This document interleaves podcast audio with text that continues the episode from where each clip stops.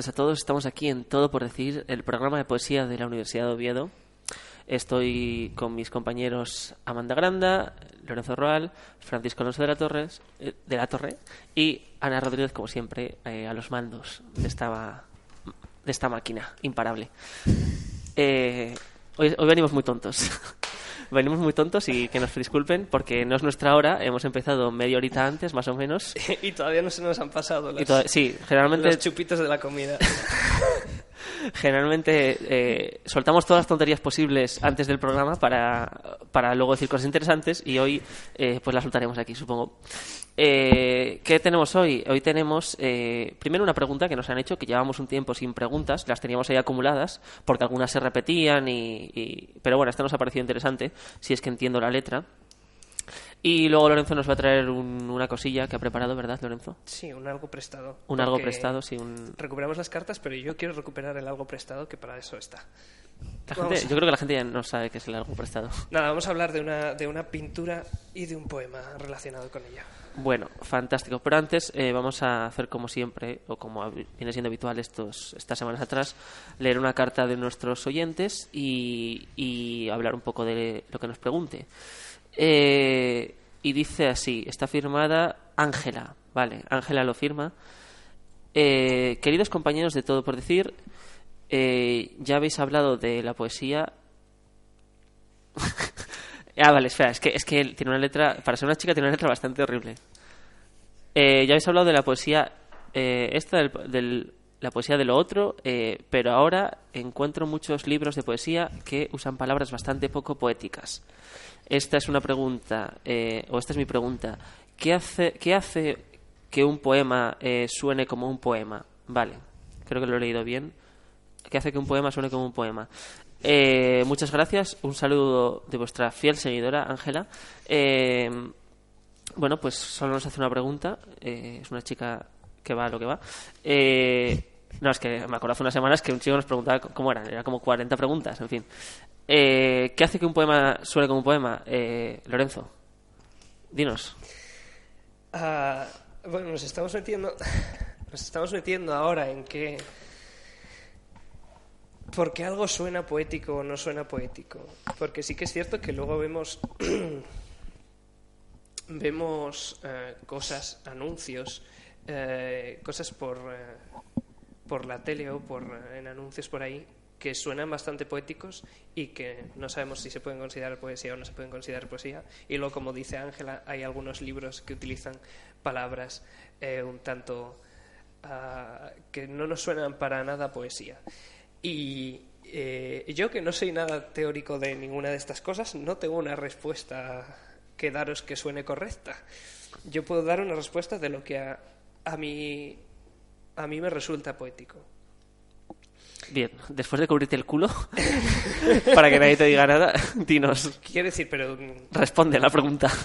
yo lo abro porque a lo mejor hay otras personas que sí que pueden dar No, a ver. alguna teoría. Sí, de- desde más luego que, que, que es poesía, que no es poesía. No, no queremos entrar tampoco en eso, sino qué nos parece a nosotros que suena a poesía o no. Es una opinión completamente personal. Ahora, continúa. Eh, yo siempre eso, poesía es perdonarle a, a Becker que, que las pupilas eh, sean lo que no tiene color, a pesar de que él dice que eso. Y yo también me hago tonto, pero es que no me disteis siesta. Bien. Eh, para mí, Bueno, Amanda, nos cuentas tus de mientras, mientras Lorenzo se desatasca. Bueno, a ver, supongo que... que... ¿Qué es lo que hace un poema eh, que suene como un poema? Es decir, ¿por qué, por qué sabemos que lo que estamos leyendo es un poema y no prosa, o no teatro, o no cual- o cualquier otro género? Supongo que hay un componente bastante importante con el juego del lenguaje, ¿no? Quiero decir, tiene que el, el lenguaje, sin entrar, como decía Lorenzo, en, en ninguna teoría concreta, ni mucho menos, yo creo que tiene que haber eh, algo detrás de- del lenguaje y, evidentemente, una musicalidad que no tiene la prosa, a no ser que sea prosa poética. Y en el caso en el que se le esté poniendo este adjetivo, ya remite, evidentemente, a la poesía. De manera que yo pienso que la musicalidad y, y precisamente pues eso, ese... Pero ¿cómo consigues esa musicalidad? Ah, bueno, ya, es que tampoco te puedo dar la panacea de la poesía. No, pero, pero por ejemplo, yo quiero, quiero, quiero plantear, eh, ¿la musicalidad la consigues con la métrica, por el- ejemplo, crees? ¿O con, con la Supongo rima? que, se- que es, un, es un compendio de circunstancias, me imagino, y tampoco se puede tampoco se puede caer en, en únicamente ver la poesía en la métrica y la rima, aunque obviamente son muy importantes porque puedes caer en la banalidad de no decir nada.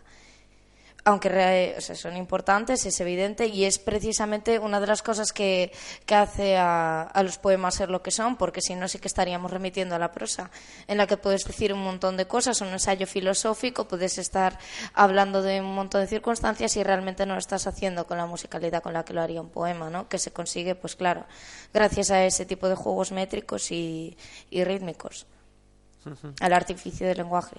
Vale, eh, Francisco, eh, vamos a hablar así, vamos a oír un poco opiniones y luego ya entramos más a debatir. Francisco, No, tú por que... supuesto, la métrica o el juego del lenguaje es fundamental dentro de lo que es el papel de la, de la lírica, pero también yo creo que entran en juego otros, no sé, otros factores que a veces los pasamos por alto, pero que no tienen otro tipo de, mm, digamos, de composiciones que leemos.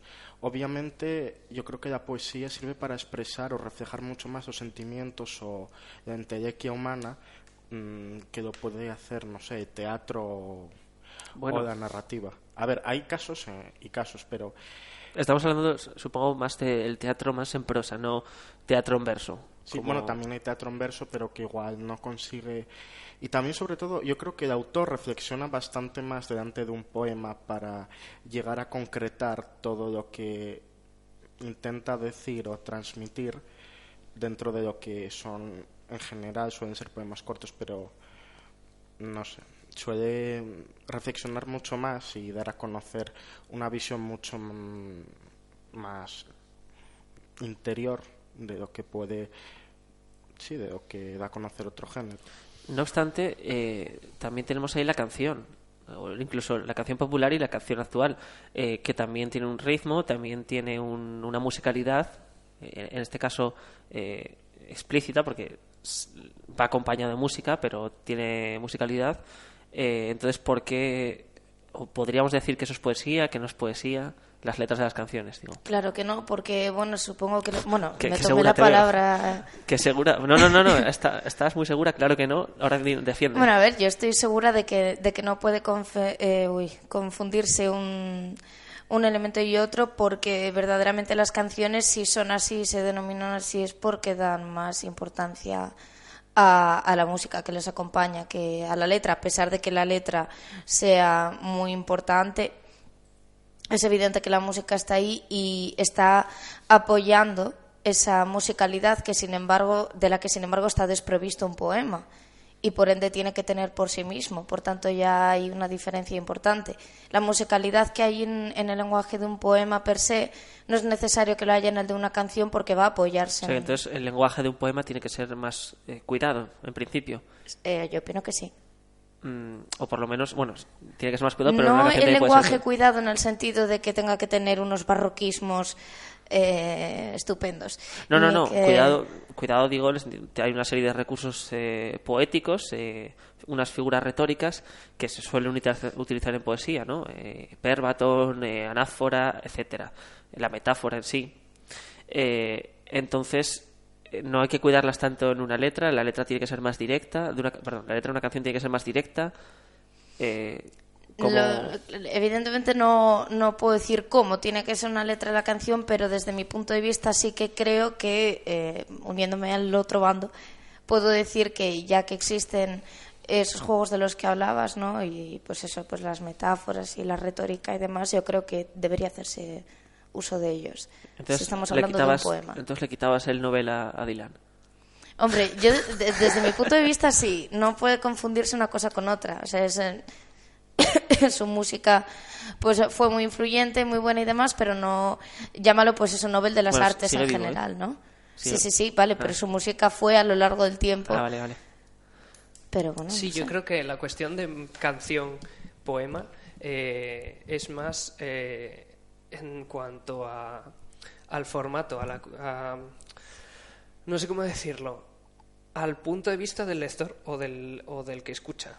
Porque eh, un poema está eh, escrito, o al menos yo eso es lo que yo considero que lo tienen los poemas, es que están hechos escritos para leer en intimidad, en, en pequeños encuentros, en una mm, cuestión más eh, tranquila, sosegada, interior. Las canciones son como más para escuchar.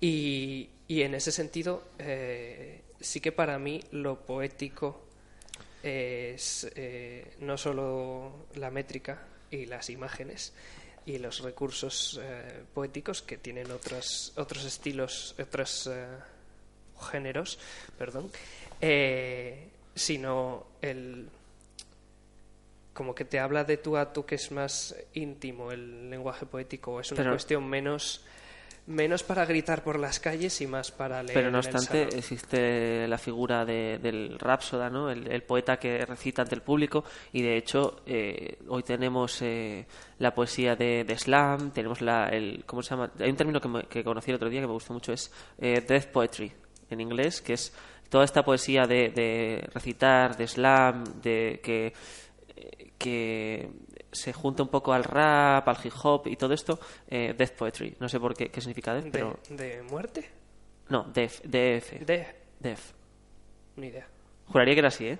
Pero lo, lo Ah, vi yo el otro también día. estaba entendiendo de, de, No, def, de def. poesía muerta, ¿sabes? Y yo, jolín, empiezas fuerte. Def, ¿eh, Qué bueno que nuestros los oyentes no saben, pero yo estoy sin escuchar por un oído y con el otro oyendo un pitido. Que no sé si vosotros tampoco No, no, lo no, oís, pues no. yo estoy alucinando, porque tengo un pitido aquí en el derecho y os oigo muy bajito. Así que hablad alto, por favor, que... Eh, entonces eso, encontramos eh, ese tipo de poesía que, que está hecha para ser recitada, para, oída, para ser oída, más que para ser leída. Y de hecho muchos de esos poemas, eh, si los leemos, se, no se sostienen sobre el papel. Bueno, y por eso a mí me suenan menos poéticos. No sé a vosotros. Vale, ahí es donde quería Entonces, ¿os parece menos poético eso? Eh, pero claro, también entramos en, a, a los poetas de los 80, por ejemplo, a, a la otra sentimentalidad. En su momento, cuando empezaron, se decía que tenían poco vuelo lírico, porque hablaban de, de la calle, hablaban de la ciudad, hablaban de. Eh, hablaban demasiado tú a tú a los. eh, o sea, quiero decir que, que al final la, la, la idea de lo que es poético cambia, porque tú has dicho lo de hablar de tú a tú. Bueno, claro, yo soy un clasicote. No, al, al revés, al revés, al revés. Porque lo clásico no es hablar de tú a tú, lo clásico sería, fíjate, eh, el tú a tú es casi más de los poetas eh, de los 80 y, y lo que se llevaba en, en los eh, 40, 50 era la poesía un poco panfletista, ¿no? Eh, iba a decir Blas Otero, pero no quería decir que Blas Otero era panfleti- panfletista. Pero bueno, eso Blas Otero, Celaya, eh, Ramón de García Sol, ese tipo de poetas que eran más, bueno, poetas sociales. Puede ser. ¿Estamos llegando a alguna conclusión? No, no, no, yo estoy enmierdando, ¿sabes? Estoy aquí, Bueno, vosotros decís cosas y yo os enredo en mi... Creo que uno de, uno de los rasgos que también podrían destacar la poesía es precisamente pues, las, voces que, las voces que interfieren en el poema, ¿no? Y que quizá pues pueda haber más de una y estar en planos distintos, etcétera. Y en el caso de, de la poesía de, de slam quizá la voz que prima es la misma que podría primar en, en canciones, ¿no? Que es, tiene más que ver con la rama social y realmente lo que influye pues es eso, la necesidad social. Sí, pero, pero desde hace... Uy, ahora me ego. Cosas de, de este micro. Eh, pero desde hace eso, unos eh, 80, 70 años, lo que se lleva, o bueno, desde los años 50 más o menos, lo que se lleva es la poesía escrita de, del, del poeta al lector directamente, de un tú a tú. Entonces, eh, bueno, a mí lo que me interesa es, eh, más que, ya que nos pregunta qué hace que un poema eh, suene como un poema, es si podemos encontrar en todo esto que llamamos poesía o en todo esto que no llamamos poesía o que bueno o que decimos que es poco poético eh, un factor común entre unas cosas y, otro factor en común entre otras. Es decir qué tienen en común eh, la poesía eh, social la poesía de la, de la otra sentimentalidad la poesía que podéis hacer vosotros eh, o la poesía de Lorca o de quien sea que es lo que llamaríamos más poético y que tienen en común la poesía de Twitter, la- el rap, las canciones, que es lo que decimos que es poco poético. Porque quizá ahí es donde se encuentra eh, qué hace un poema, que- o sea, qué hace que un poema suene como un poema. ¿Tienes la respuesta? la, la he lanzado. Escucharé vuestras eh, opiniones y luego me nutriré de ellas para dar una respuesta que seguro que será mucho más. Es que esa es la posición cómoda, Mario. Claro, claro. Pero por eso presento yo el programa. Para Lorenzo, eso presenta. A ver, yo Fran.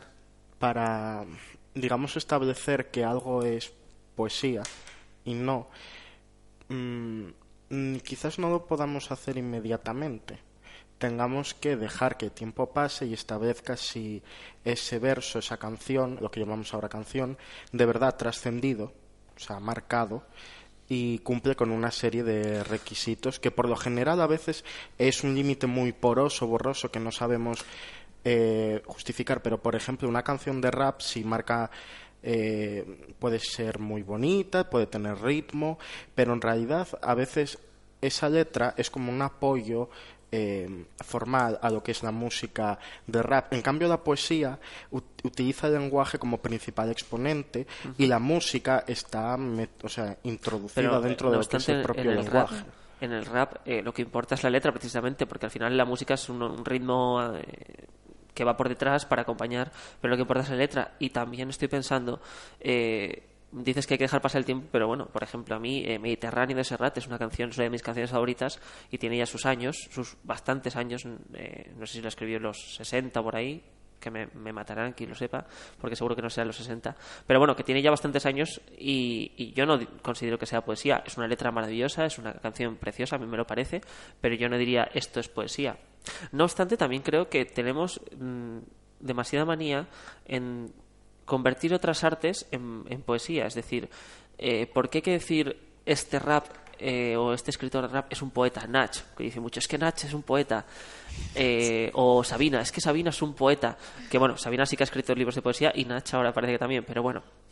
A donde quiero llegar. ¿Por qué decimos es que este, esta canción de rap es un poema es poesía o esta canción de Sabina es poesía. ¿Por qué no podemos decir sencillamente es una magnífica canción? ¿Por qué tenemos que rebajar la música? ¿Por qué tenemos que rebajar el rap eh, y convertir lo que es en lo que no es? Es decir, no, no sé si me entendéis lo que quiero decir, que parece como que la poesía es eso elevado eh, que solo tocan los dioses y que no y que, y que hay que aspirar a eso. Entonces el mejor rapero es el que escribe como si fueran poemas. A ver, la poesía también en su origen nace cantando, vamos, a partir de canciones. Los aedos, sí, sí. Es que son límites porosos, no sabes exactamente. Supongo que quizás algún crítico literario pues te establezca la, no sé, las reglas y tú a veces incluso no estés de acuerdo con ellas. Bueno, no obstante, ya por cerrar un poco el tema, podemos, y por darle alguna respuesta útil a esta muchacha, eh, Ángela, eh, podemos decir que, que, sí que lo que consideramos eh, poesía generalmente usa unos recursos literarios tiene un, un lenguaje eh, quizá aprendido ¿no? en, un, en un cano en un, con una herencia detrás. Eh, incluso muchos poemas, yo no veo nada mal la paráfrasis eh, o la, la, reconversión de un poema, utilizar una imagen de un poema, porque precisamente eso, la poesía, si algo tiene que no tienen muchas otras artes, el rap y estas cosas, es que tiene un pasado, la canción es relativamente nueva, el rap es relativamente nuevo y lo que tiene la poesía es que tiene un pasado muy largo y permite, eh, yo creo que es una de las cualidades principales de la poesía, que es la conversación con el pasado, ¿no? Ahora es cuando alguien tiene que decir otra cosa. Es que yo me quedé pensando en que verdaderamente sí que es cierto que tienen unos límites muy porosos porque su, su origen está legado a, Pero al de la canción. es la trascendencia y también porque la poesía siempre va a hablar de, aunque tenga un, no sé, un abanico de temas muy amplio, la verdad que son siempre los mismos, de una forma u de otra, las, vamos, cómo se tocan. Es que porque hoy entonces, y me estoy contradiciendo a mí misma, pero bueno, me suele pasar. Sí, por eso, es que estamos acostumbrados. porque hoy es distinta la canción, la canción, bueno, sí, la canción, música más letra. Y la poesía, si en, su si en sus orígenes fueron lo mismo. Claro, quizás igual lo que... O no fueron lo mismo en sus orígenes. A ver, igual también hay que pensar que como hemos vivido la poesía durante mucho tiempo, como se nos ha ido, vamos, se nos dio a conocer, delante de, de, un papel, de un libro, pero también los tiempos cambian, como cambiaron, porque al principio no era, luego volvemos a una especie de papel y a continuación igual estamos cambiando hacia otro tiempo nuevas posibilidades, mm, no sé. Pues estaríamos volviendo al origen ahora. Podemos decirlo así, como una especie de renacimiento no podría poético ser, podría o renacimiento de renacimiento de renacimiento poético. No pues obstante, la literatura como tal no, no me parece que haya tenido una evolución tan eh, palpable como otras artes. Eh, si comparamos una canción eh, de hace cinco siglos con una canción de ahora, es evidente el cambio, la evolución. Si comparamos una obra eh, pictórica de, de- hace cinco siglos con una obra de ahora de arte moderno, eh, es que dices, pero es, el mismo arte, es la, es la misma cosa. Sin embargo, tú coges un poema de hace cinco siglos y coges un poema, eh, depende de quién, pero coges un poema de ahora y, o, bueno, poema o, o narrativa, quiero decir, coges una obra de narrativa de ahora y una obra de narrativa de, de entonces y pese a, a que los temas cambian, eh, el lenguaje cambia, ¿no? Y el uso que se hace del cambia, eh, al final se parece. O sea, que no, ha evolucionado tanto la, literatura en general, ya no solo la poesía, incluso el teatro. Tú coges una obra de teatro actual y.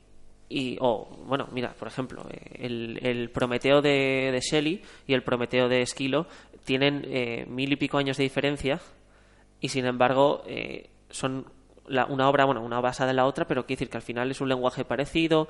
eh, a, a- eso quiero ir, que quizá no haya habido tanta evolución en la poesía y por eso nos aferramos más a lo clásico, a lo que a lo que nos suena como, como nos ha sonado siempre. Es un arte más hermético, quizá. Silencio. Sí. Te llevaría a la contraria, pero no nos queda tiempo. Bien, me encanta sentar cátedra justo cuando... Bueno, eh, yo creo que podemos hablar de esto otro, otro día o seguir más Da o menos. mucho, sí. da para mucho. Eh, evidentemente esto que he dicho yo al final no sienta cátedra. Eh, porque parecía que sí cuando lo he dicho, pero no, no. En la música, de momento, en la música estás equivocado, por lo menos. No, no, bueno, estaba eh, haciendo un resumen general. No habría que entrar en detalles, evidentemente. Eh, y bueno, ahora vamos a pasar al otro tema. Haremos una haremos una pequeña cortinilla Breve. o una breve o, o metemos O directamente. directamente. Sí, vamos a meter directamente. Venga, nos saltamos la cortinilla. Hala, hoy tenemos el día tonto. Eh, entonces, bueno, vamos a escuchar una cosilla y, y ahora, bueno, escuchadla vosotros porque no os vayáis al baño ni nada, porque es interesante para lo que vamos a hablar ahora.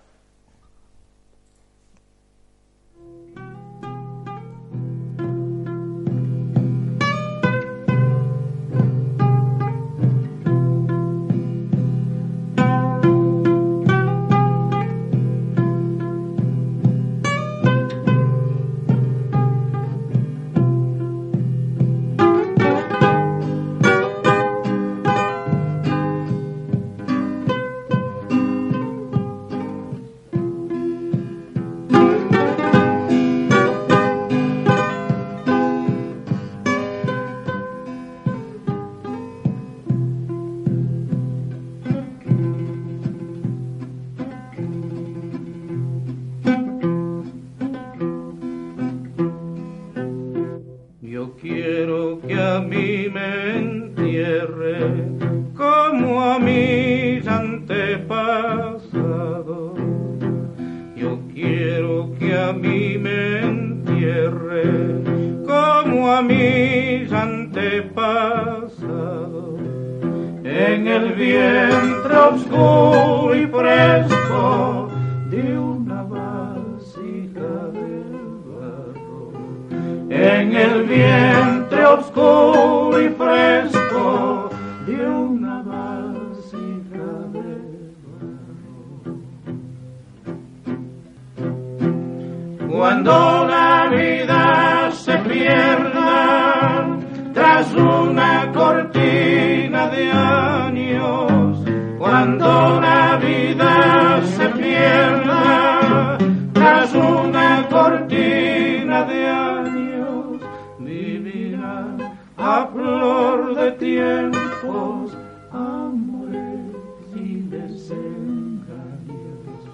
Vivirán a flor de tiempos, amores.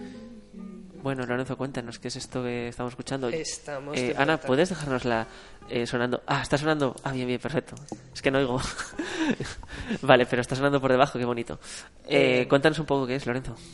Os cuento un poco qué es. Esto que acabamos de escuchar es una canción del dúo Benítez y Valencia, un dúo ecuatoriano bastante conocido en los 50-60, que fue cuando salió esta, esta canción.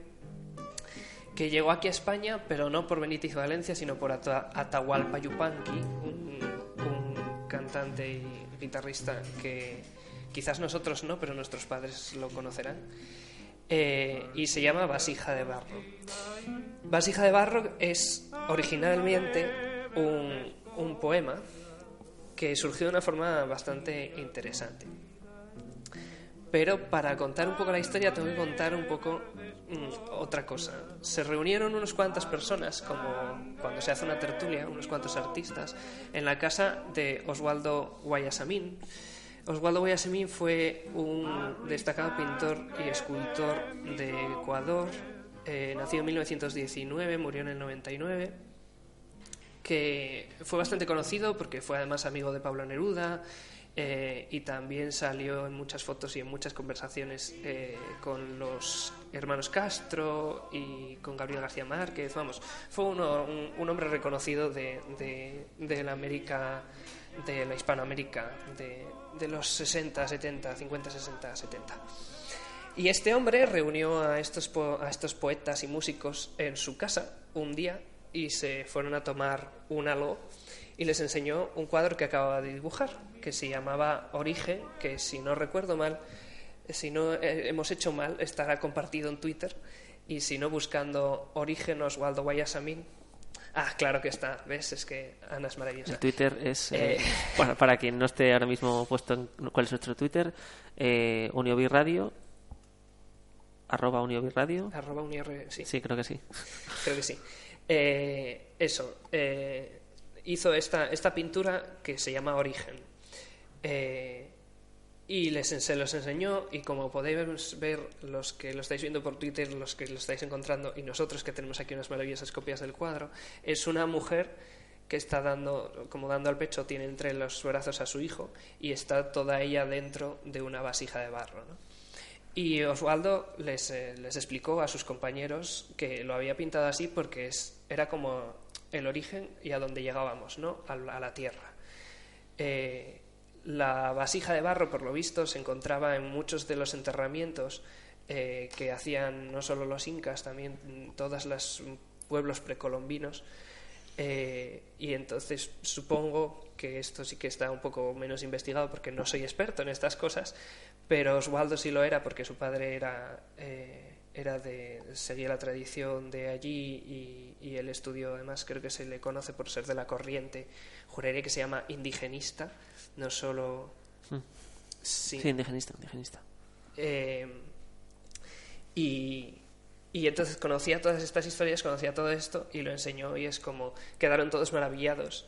Y entonces Jorge Enrique Adum, un poeta ecuatoriano bastante conocido, Jorge Carrera Andrade, otro de ellos, y Jaime Valencia, que creo que era pintor, pero se metió en esto, se pusieron y dijeron esto es muy bonito, se inspiraron y quizás también por la inspiración que les dieron las copas que estaban tomando, se pusieron a escribir un poema. A seis manos, pero bueno, estando todos los que estaban allí, hay otras fuentes que dicen que hay otros poetas más que también contribuyeron a escribirlo. Si ves el original, el original, el poema original está escrito preciosísimo además en la contraportada, en la parte de dentro, en las solapas, eh, las guardas de eh, Por el camino de Swan, un libro de Marcel Proust, una edición que, que llegó allí a Ecuador y estaba escrito en la parte de dentro de la contraportada. Eh, la primera estrofa, por lo que cuenta su hija en algunas fuentes en las que he leído, sí que la escribió Jorge, Jor- Jorge Enrique Adum él, él entera, y luego si ves el original ya empiezan a aparecer tachones de no, cambiamos esto, cambiamos lo otro. Y esto es un poco el algo prestado. Nos, nos lees de todas formas para que tengamos el contexto la, Sí, el sí, poema sí. y De, esta, de este poema, de hecho, esa misma noche, Gonzalo Benítez, del dúo Benítez Valencia, decidió que la iba a musicar y también en esa contraportada aparece ahí una pequeña partitura. Está todo en esa contraportada.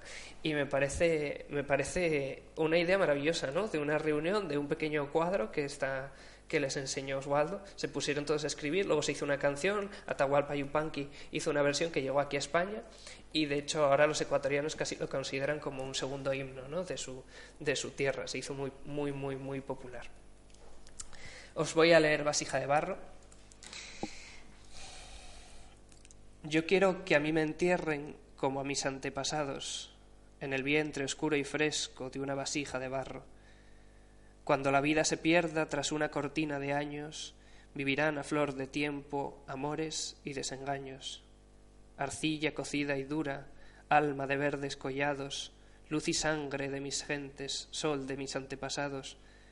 De ti nací y a ti vuelvo, arcilla, vaso de barro, con mi muerte yazgo en ti, en tu polvo enamorado. Y me parece bastante bonito, ¿no? O Sí. sea, quiero decir, a mí me parece mm, un poema bastante inspirado y desde luego a mí la canción en todas sus versiones también me, me llama mucho, mucho la atención, sobre todo si escuchas a algunos ecuatorianos que dicen que se emocionan mucho cuando llegan a- hacia el final del, del poema, ¿no? Al cantarlo.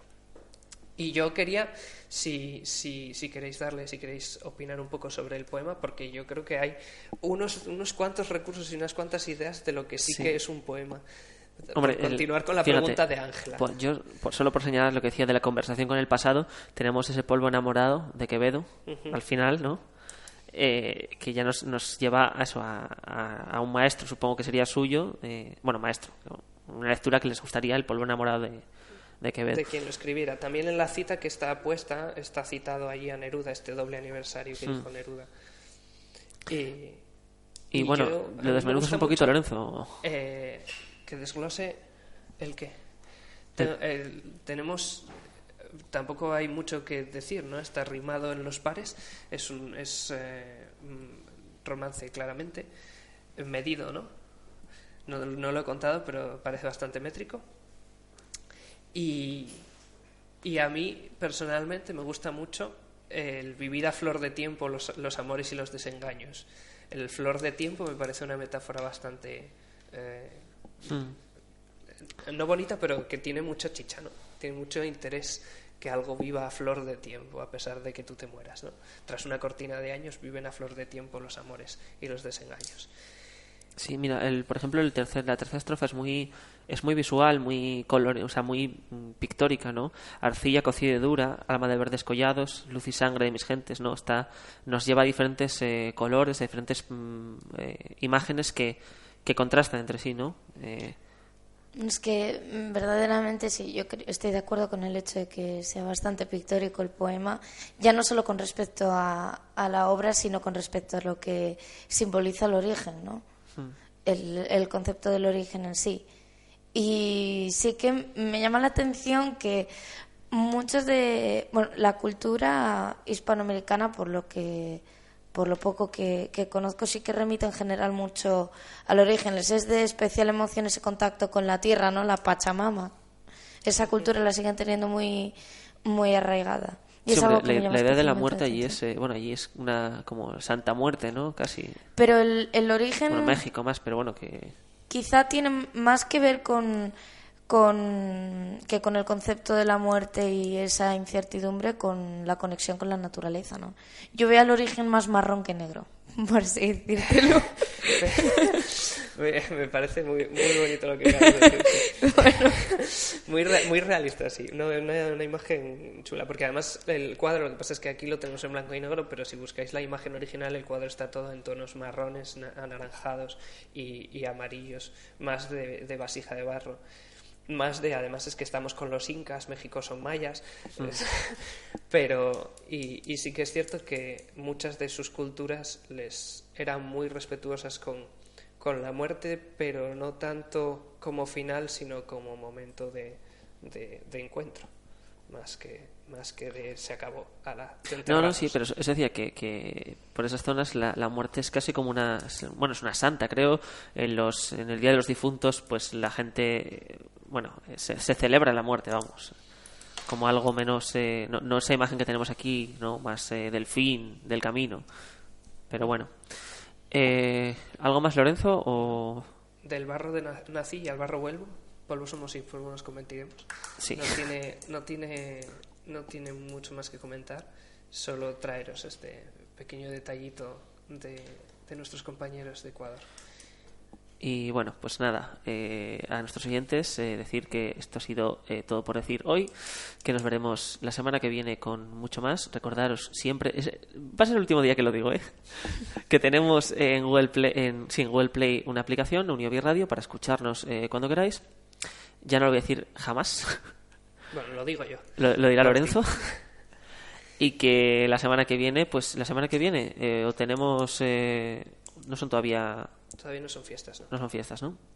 Bueno, pues eh, la semana que viene volveremos con mucho más y mejor. Y no sé lo que tocará, pero seguro que es fantástico. Muchas gracias a todos por escucharnos y hasta la próxima.